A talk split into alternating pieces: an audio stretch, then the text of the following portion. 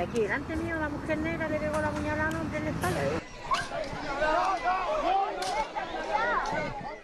Frente a niños, familias, turistas, nada importó. Agresión con palos, sillas y elementos cortantes en el entorno del remodelado Muelle Vergara en Viña del Mar.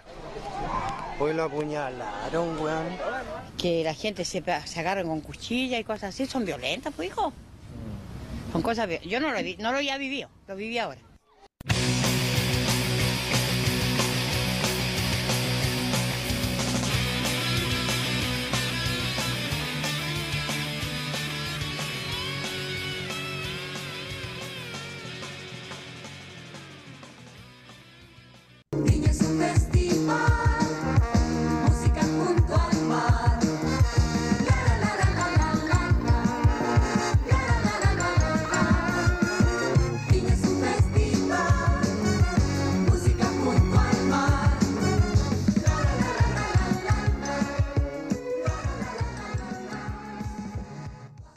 Viña es un festival. Viña es un festival de puñalá. Oh, fue hasta el festival del combo. De combo, de botellazo, Andrea. Eh, contar a la gente que, bueno, la semana pasada íbamos a salir al aire como Sí, pues. toda la semana, Andrea, de Leyendo Martillazo, y eh, no pudimos.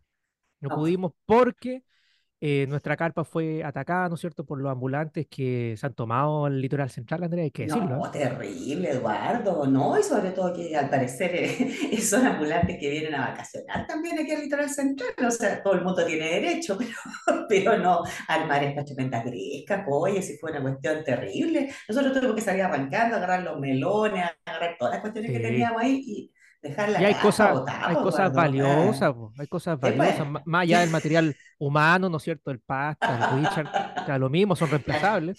No, Eh, porque hay muchos como ellos, además. Los equipos, Andrea, los equipos son caros, los cuales pues. grabamos. La Andrea tiene un computador de claro última sí. generación ahí. Su carpa. Son, son las actualizaciones, Eduardo, no Menos el mal. computador. Menos, de hecho, la Andrea tuvo que desactivar el- la cámara porque no, no, no funcionan las dos No, cosas al mismo tiempo. Claro, claro, Sí. está ciego Eduardo, en este minuto está ciego Eduardo. Era- Solo, Andrea, Me recordé esa época de clases de pandemia, Andrea. tal cual, ¿ah? Sí. Para que te sientas nuevamente ah, ahí viviendo No, pero por lo menos tú hablas, hablas, tienes buen hablamiento y hablas, pues no como los cabros de esa época que ni siquiera se Ni dignaban a- siquiera, pues Eduardo, ni una te saludan.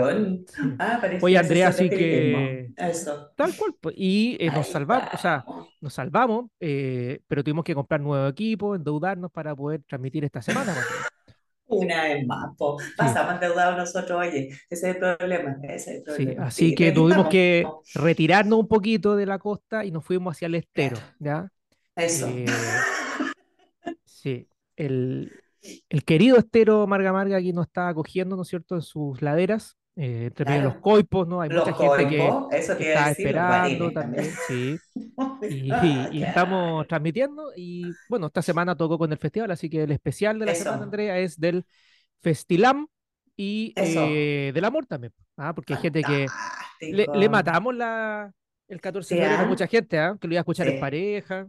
Claro que sí, pues, claro. Bueno, sí, pero así se genera más expectación y, y lo escuchan con más ganas ahora, pues, Eduardo. Esa, esa es la cuestión, pues, esa es la idea, que siempre sigan conectados ahí a escuchar cada, cada uno de los episodios de LAM. Y aparte de eso, que pucha, bueno, las disculpas del caso, ah, pero fueron palabras mayores, ahí está Sí, el no, registro Exacto, de salió las noticias. sí, claro que sí, pues, salimos, salimos, Oye, y no podíamos dejarlo a media el episodio, grabarlo mal, porque No. es el episodio número 150 de Leyendo a Martillazo. Ahí tení 150. 150 horas. clásicos, no tan clásicos, bodrios, de todo, de estos tres años que ya vamos para Leyendo a Martillazo, Andrea. Así que Imagínate eh, responsabilidad no menor la que tienes el día de hoy, Andrea, porque Chuta, claro. te toca a ti afrontar este, Encabezar, este claro, sí. encabezar este episodio 150. Bueno, haciéndole honor a, a eso, Eduardo, eh, traje hoy día un grande, ya traje a un escritor chileno importantísimo y de gran trascendencia, sobre todo, diría yo, en las últimas dos décadas. Estamos hablando de Pedro Lemebel, vamos a analizar el día de hoy un cuento de él que tiene que ver eh, precisamente, ¿no es cierto?, con eh, el amor, ¿ah? que ha sido el tópico o que fue el tópico durante la semana pasada. Eh, vamos a hablar acerca de un cuento de Pedro Lemebel que se llama Los amantes de la Esmeralda. Ese es el autor, ese es el texto que vamos a revisar el día de hoy. Así que vamos a hablar bien. un poquitito del autor y luego de eso ya vamos a entrar a lo que es el cuento propiamente tal. Bueno, Pedro II Mardones Lemebel, nacido en Santiago en 1952 y fallecido en 2015. Fue un artista visual, activista intelectual, escritor, cronista y poeta, nacido en el seno de una familia de clase trabajadora, por lo que su infancia y juventud estuvieron marcadas por las carencias, necesidades y marginalidad propias de su realidad social. En cuanto a su formación intelectual, en sus primeros años accede a la educación formal dentro del contexto de un establecimiento técnico, en el que debía aprender un oficio que le permitiera ganarse la vida siendo obrero, tal como lo determinaba la norma para un joven de su procedencia social. Imagínate qué terrible, Eduardo, lo que hablábamos en, en algunos Mm. episodios anteriores, ¿no es cierto? Como predestinado a este autor a estudiar en un liceo técnico, un oficio que le permitiera ganarse la vida, solamente porque, ¿no es cierto?, pertenecía a un segmento de la sociedad más de privado. ¿Ya? Bueno, a pesar de todo esto y contra todo pronóstico, eh, luego de terminados sus estudios en este liceo técnico, ingresa a la Universidad de Chile, fíjate, donde obtiene el título de profesor de artes visuales. ¿ya? Eh, hay que decir que Pedro Lemebel ejerció como profesor de artes visuales en, en distintos liceos, pero eh, fue despedido rápidamente, ¿ah? principalmente por eh, su forma de ser, ¿no es cierto?, su aspecto. Eh, recordemos que Pedro Lemebel es homosexual, ¿no? o era homosexual, ¿no es cierto? Por lo tanto, dentro del contexto donde él empieza a ejercer la docencia, eso no es permitido ni es aceptado, por lo tanto, dura muy poco en cada uno de los trabajos que tiene como profesor. Eh, a raíz de lo mismo, ¿no es cierto?, se aproxima a las artes literarias a partir de su acercamiento y participación en diversos talleres, donde tomará contacto con autoras de la talla de Diamela Altit, Barros y Nelly Richard, quienes en esta época, estamos hablando de mediados de los 80, se posicionaban como representantes de una literatura contestataria y anticanónica, lo que sin duda moldeará el estilo de Lemebel y también el modo en que éste construirá su propuesta literaria. La vida del autor siempre estuvo atravesada por la polémica, la provocación y la defensa de un discurso propio, magistralmente abierto y declarado a través de sus obras literarias y también de su obra visual. En relación a este último punto, destaca sin duda su aporte a la cultura e intelectualidad chilena de mediados de los 80 a través de las múltiples y transgresoras intervenciones artísticas que realizó junto al poeta Francisco Casas, de la mano de quien darían vida al mítico grupo Las Yeguas del Apocalipsis. Hay que contarle que las Yeguas del Apocalipsis fueron este dúo, ¿no es cierto?, conformado por Pedro Lemebel y, y Francisco Casas, que se dedicaban, fíjate, a hacer intervenciones artísticas, ¿no es cierto?, principalmente en eh, eventos eh, de la intelectualidad o de la élite intelectual chilena de mediados de los 80 y también de principios de los 90, ¿ya? Sus eh, performances eran bastante transgresoras y generaron mucho escosor, sobre todo dentro de estos círculos intelectuales que para esos momentos históricos, ¿no es cierto?, sobre todo en. Chile, eran ultra conservadores, ¿ya? Eh, era bien típico, ¿no? Estas, todavía hay registros gráficos acerca de eso, incluso registros eh, en video, eh, de las performances de las yeguas del apocalipsis y, y que mostraban, ¿no es cierto?, a estos personajes travestidos irrumpiendo en la escena, ¿no es cierto?, de estas actividades intele- intelectuales muy serias, ¿no?, de, de este contexto local, donde todavía el tema del travestismo, ¿no es cierto?, y, y todo aquello no estaba eh, visibilizado por Eduardo, ¿ya? Entonces, Mm. son, eh, Lemebel sin duda es eh, uno de los precursores y de los pioneros, ¿no es cierto?, eh, dentro de este tipo de manifestaciones culturales, ¿ya? Fíjate, yo creo que se nota igual eh, lo que tú contabas, su estudio en arte, ¿no? Porque Por supuesto que era sí, un, transformismo por un transformismo, había un- No, pues, una performance claro bien sí. crítica, Así eh, metafórica, ¿no es cierto?, en sus... Totalmente. Eh, en sus presentaciones, ¿no? Sí. Y, y sobre todo acompañado de un discurso que tenía que ver con visibilizar no solo la marginalidad de- del mundo homosexual, ¿no es cierto? Sino que también otras problemáticas que tenían que ver con la intolerancia o con la no aceptación eh, de un montón de otros temas, ¿ah? No solamente lo que tiene que ver con eh, asuntos de género, ¿no? Y, y eso es súper significativo y, y va a dar eh, mucho que hablar, ¿no es cierto? Y también va a provocar muchos cosas Y- en este Y contexto. ahí, Andrea, yo creo que hay que hacer la Ujú. Diferencia con la performance de la bandera, de la famosa bandera ahí en Valparaíso, en el acto por el apruebo. Exactamente, pues Eduardo, exactamente, pues nada que ver una cosa con la otra, pues, ¿ah? No. Son, son pobres y tristes imitaciones, ¿verdad? De, eh, de instancias como la que, claro, de instancias como la que Francisco Casas, ¿no es cierto? Y Pedro Lemebel eh, proponían en esos contextos, no tiene nada que ver, pues, ah, la grosería con el arte, ya, eso es súper, súper eh, significativo. Ser transgresor no necesariamente tiene que ver con con hacer ese tipo de cuestiones. Así que, Y que le Claro costó que sí. eh, el triunfo a, la- a la. Y chuta, claro Por que ahí, sí, pues, por y ahí. vaya, y vaya que perjudicó, ¿no? Y vaya que perjudicó. Fue Bueno, como el hoyo. Fue como el hoyo. Eh, como lo- Literalmente como el hoyo, Literalmente. visualmente Sí. como el hoyo, tal cual. Bueno, en cuanto a la producción literaria de este autor, se cuentan más de 20 obras publicadas entre novela, cuento y poesía, incursionando también en la crónica, el teatro y el cine.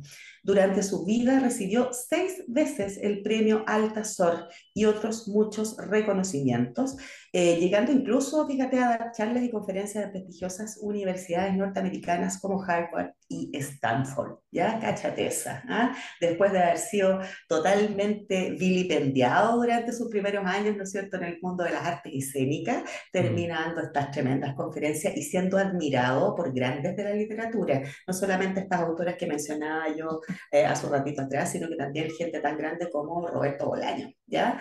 Eh, entonces, de alguna u otra forma, eh, Pedro Lemebel se transforma en un ícono. Esto de que haya recibido, por ejemplo, el premio Altazor seis veces, contarle a la gente que no, no sabe, el premio Altazor es un, es un galardón que se otorga en Chile donde los mismos artistas premian a sus pares, ¿ya? Entonces tiene un valor y tiene una significación súper potente el hecho de que Lemebel haya recibido seis años consecutivos este premio por distintas eh, eh, creaciones, ¿no es cierto?, realizadas durante este periodo. ¿Ya? Así que eso es más o menos lo que te puedo contar acerca del autor. Después vamos a hablar un poco más del estilo, ¿no es cierto?, de las temáticas, a raíz del análisis, ¿no es cierto?, de este cuento que vamos a revisar hoy día y que se llama Los amantes de la Esmeralda. ¿Ya? Oye, para los que quieran profundizar, hay un documental muy bueno ¿eh? del MBL, que es del Sí, año sí, 2019, se llama así tal cual. MBL. Lo Exactamente, encuentran, yo lo vi al menos en su exactamente. minuto en Onda Media, que es esta página de cine Así es. y documental Sí. chileno, ahí por- lo pueden buscar. ¿eh? espectacular y que grafica muy bien, ¿no es cierto? Todo este, este proceso y esta, esta búsqueda y este tránsito del MBL a lo largo de este sinuoso camino, ¿ah? porque no fue fácil ya para este autor, eh, de principio a fin, fue muy complejo, ya eh, el hecho de insertarse dentro del mundo literario y que, se, que fuese aceptado dentro del mundo literario, ¿ya?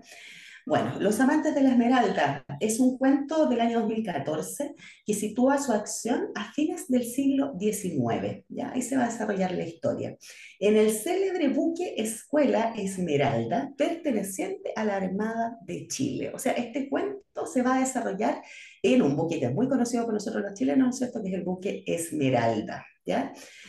Bueno, el relato se abre ante el lector como si fuese una especie de crónica histórica, cuyos sucesos serán ubicados por el narrador seis años antes del combate naval de Iquique, enmarcado en el contexto de la Guerra del Pacífico, en el que en el buque mencionado, o sea, la Esmeralda, tendría una significa- significativa participación. Bueno, todos sabemos en la historia, ¿no es cierto?, de eh, el combate naval de Iquique, de la importancia que tuvo Arturo Prat allí, ¿no es cierto?, el buque Escuela Esmeralda como un símbolo ahí de varias cosas, ¿no es cierto? Al abordaje, muchacho.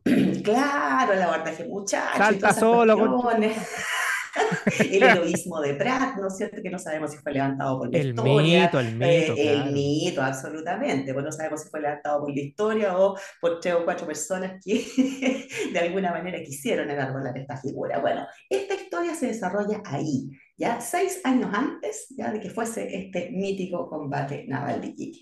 En este escenario, un narrador en tercera persona nos dará a conocer la historia del guardamarina Carlos Eledna y del grumete José Mercedes Casanga, quienes establecerán un fugaz pero intenso romance durante su permanencia en el buque Esmeralda, la cual, al ser descubierta esta relación por los superiores de ambos personajes, será brutalmente castigada a través de apremios físicos y también mediante la instalación de una corte marcial que decidirá los destinos de ambos personajes.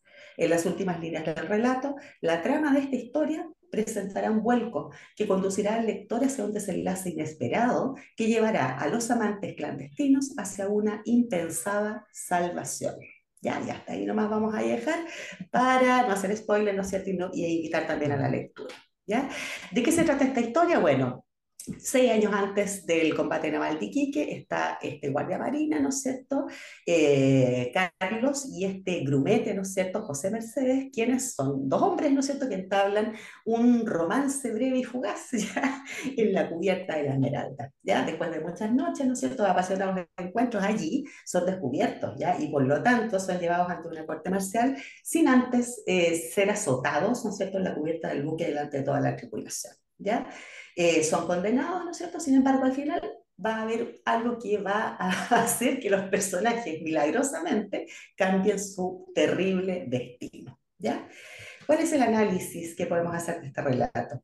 Este relato se encuentra escrito a partir de lo que en literatura se conoce como ucronía. ¿Ya? Nosotros hablamos en algunos episodios anteriores acerca de las ucronías, cuando abordamos el libro Falsedades de eh, Mar- Falsificaciones de, Mario, de, de Marco de Nevi. ¿ya? Sí, sí, sí. Allí hablamos acerca de la ucronía, que se define como la reconstrucción de la historia sobre datos hipotéticos y que, en este caso particular de los amantes de la Esmeralda, vendría a materializarse en la narración de la historia no oficial o la intrahistoria en el marco de un suceso y también de un espacio conocido desde una versión oficial. ¿ya? O sea, ¿qué hace Lemebel acá? Cuenta la intrahistoria de dos miembros de la tripulación de la Esmeralda dentro de un contexto histórico, ¿no es cierto?, que sería como una especie de previa, ¿no es cierto?, de este combate naval de Iquique, ¿ya?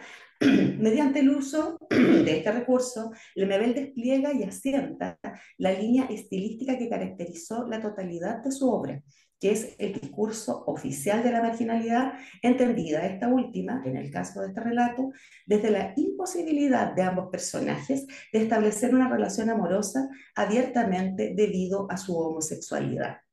Esto dentro de un contexto epocal del siglo XIX, en que lo anterior era considerado una práctica aberrante y también un delito, teniendo en cuenta que ambos personajes además desempeñaban una actividad laboral fuertemente marcada y entendida desde los códigos de la masculinidad. O sea, aquí hay un doble castigo, ¿no? Se supone que estos personajes, ¿verdad? Son hombres recios, ¿verdad? Pues son hombres de mar. Uno es guardia marina, o sea, oficial, ¿no es cierto?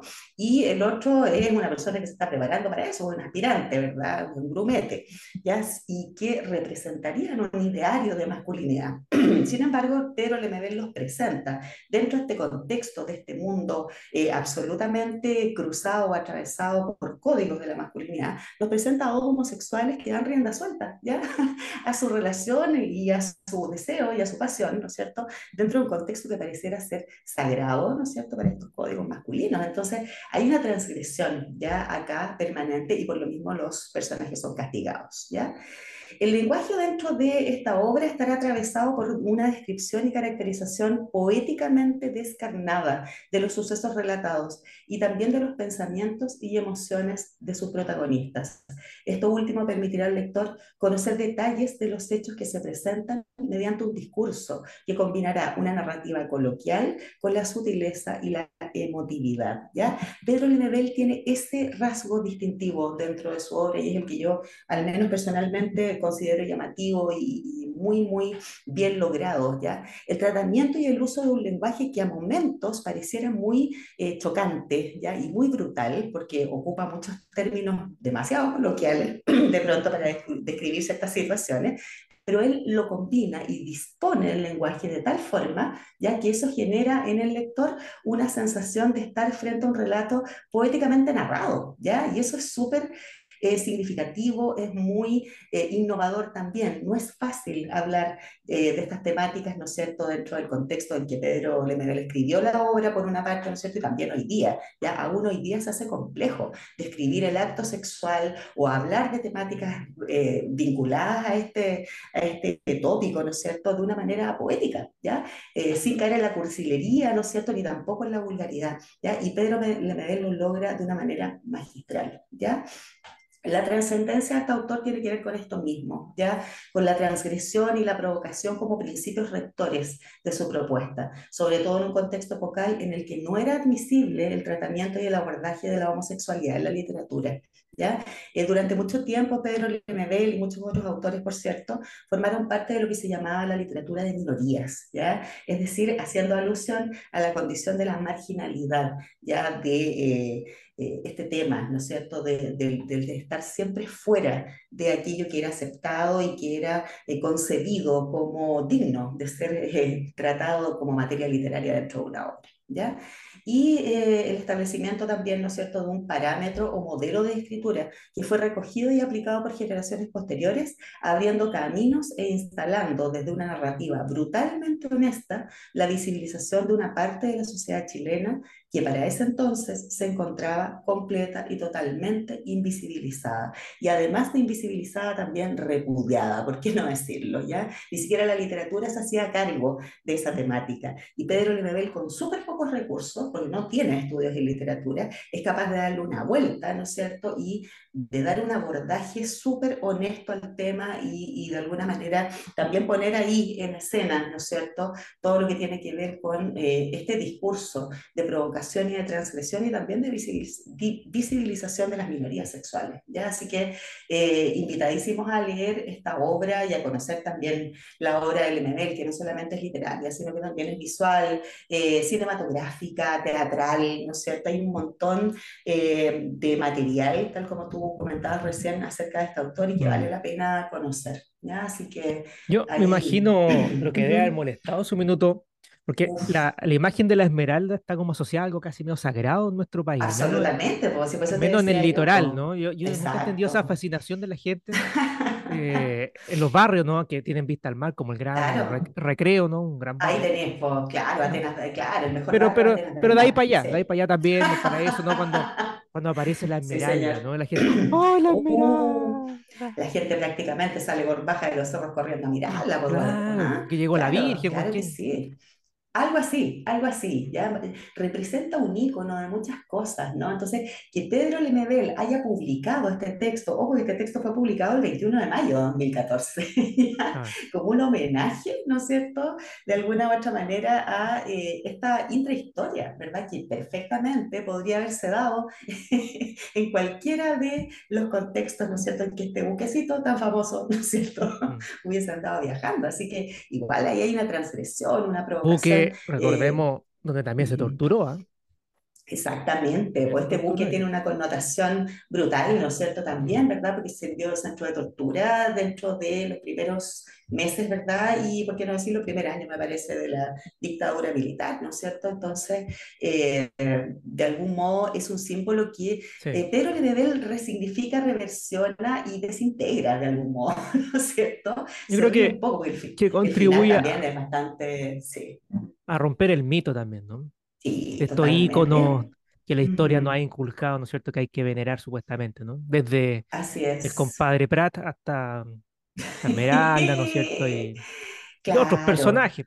Exacto, y el oficio, ¿no es cierto? El, el- mundo militar, ¿verdad? Eh, todo lo asociado a estos símbolos de masculinidad que al final se deconstruyen a partir de esta historia de estos amantes, ¿no es cierto? De la Esmeralda, que no eran más que dos hombres, ¿verdad? Eh, de las Fuerzas Armadas que dieron rento suelta a su pasión en un par de noches, ¿verdad? Dentro del contexto de la Guerra del Pacífico. Así que, nada, pues súper bien, invitados a, a leer al NB, a conocer su obra. Muy, muy atingente la Semana del Amor, pues pasadita, pero Y también, y el ¿ah? festival y de todo. Ahí haciéndole un nanay también, po, ¿ah? A distintas formas de amor, po, ¿ah? Y a distintas Claro que sí, del amor, ¿m? claro sí. Así que, porque el Aquí amor no tiene que ver solo con, con lo en, comercial en ni, Leyendo ni a. Martillazo somos defensores del poliamor, Andrés. El poliamor. Eduardo, no contiene esas cuestiones. Sí, Claro, todo es sí amor. Todo Habla amor. por ti, po, ¿ah? Habla por ti también respecto a esas cosas. Sí, más adelante iremos a contar cositas así. No, no, pero en un Sí. trasnoche tiene que ser porque Ay, hay cosas fuertes. Lo de la bandera, lo de la bandera en Lo para cabros chicos, lo, lo que hay que contar, Andrea. así Sí, que- claro, lo sé. Habla por ti. Yo en realidad soy, siempre he sido una mujer de mi casa, por lo tanto no tengo tantas historias que contar. De galpón, de galpón y de carpa. De galpón, de galpón y de carpa. Y vaya que, vaya Vaya que que- han pasado cosas ahí. ¿ah? Vaya que tenéis galpones y carpa, Andrea. Siempre andáis arreglando sí. galpones, vendiendo carpas, haciendo matute ahí. No, cada vez No le falta, no le falta vez a la Andrea. menos. Ya nos estamos deshaciendo de todo eso, afortunadamente, Eduardo. Sí, se van reduciendo los galpones, pero la fortuna se va incrementando poco a poco. Yo creo que la Así próxima que- inversión, Andrea, ya que tenéis tanta carpa y galpón, tiene que ser un- una lanchita así onda la esmeralda, así para que, Eso. para que tenga unos carretes ahí en el, en el mar. para que nos peguemos los carretes, ojalá que no, no corramos la misma suerte, ¿no es cierto? Que, que los No. protagonistas de esta historia, pues, Eduardo. Claro, bueno, Oye, aunque al final igual se salva. Agradecido. Gaviota de oro para la tía Andrea, Eso. aquí en el estero. Los coipos claro. aplauden. Los cuerpos aplauden desatados. Sí. Forestín, no, Forestín. Forestín, no, Forestín, claro. Voy a tener controlado los incendios, ya sé, pues, ¿ah? Forestín. que no es un castor, Ah, ¿ah? por ahí hay gente que decía, No. ¿cómo es posible que el símbolo de la Oh, CONAF oh, oh. sea un castor que tiene la embarrada en el sur? No, alguien le dijo. La Mi papá fue corpóreo y era eh, otra cosa. Una Qué nutria. un- célebre oficio. sí. Qué célebre oficio el del papá de esa persona, ¿no? Así Sí. que grande. Ahí, Grande los corpóreos, grande el MBL, grande los corpóreos y el amor, viva el amor, el poliamor Exacto. y el Festilab que sigue esta semana, Andrea, agradecido como siempre, gracias por aguantar esta, esta violencia que hemos recibido, ¿no es cierto? Oh, y sí. menos mal que tú estabas en otra carpa, un poquito más lejos, ¿ah? Te salvaste. Sí, yo estaba así, pero Ya, yo, yo me llevé- que ir también a intervenir ahí, pues, ¿ah? A Sí, mediar, a mediar. a poner orden, a poner orden. Andrea. Chora también. la Andrea tiene su historia en el puerto, tiene su historia Tengo cualquier historia, tengo cualquier historia, pero también queda para tres noches, Eduardo. ¿ah? Sí, no, para otro, para otro podcast. para otro Más podcast. vale, más vale. Así que, oye, nos vemos el viernes, ¿ah? vamos a tener especial Ya, también pues, del festival, seguimos con el amor, así que saludar a quienes nos escuchan en toda parte del mundo y nos vemos el viernes. Maravilloso. Gracias. Nos vemos. Gracias. Chao. Chao.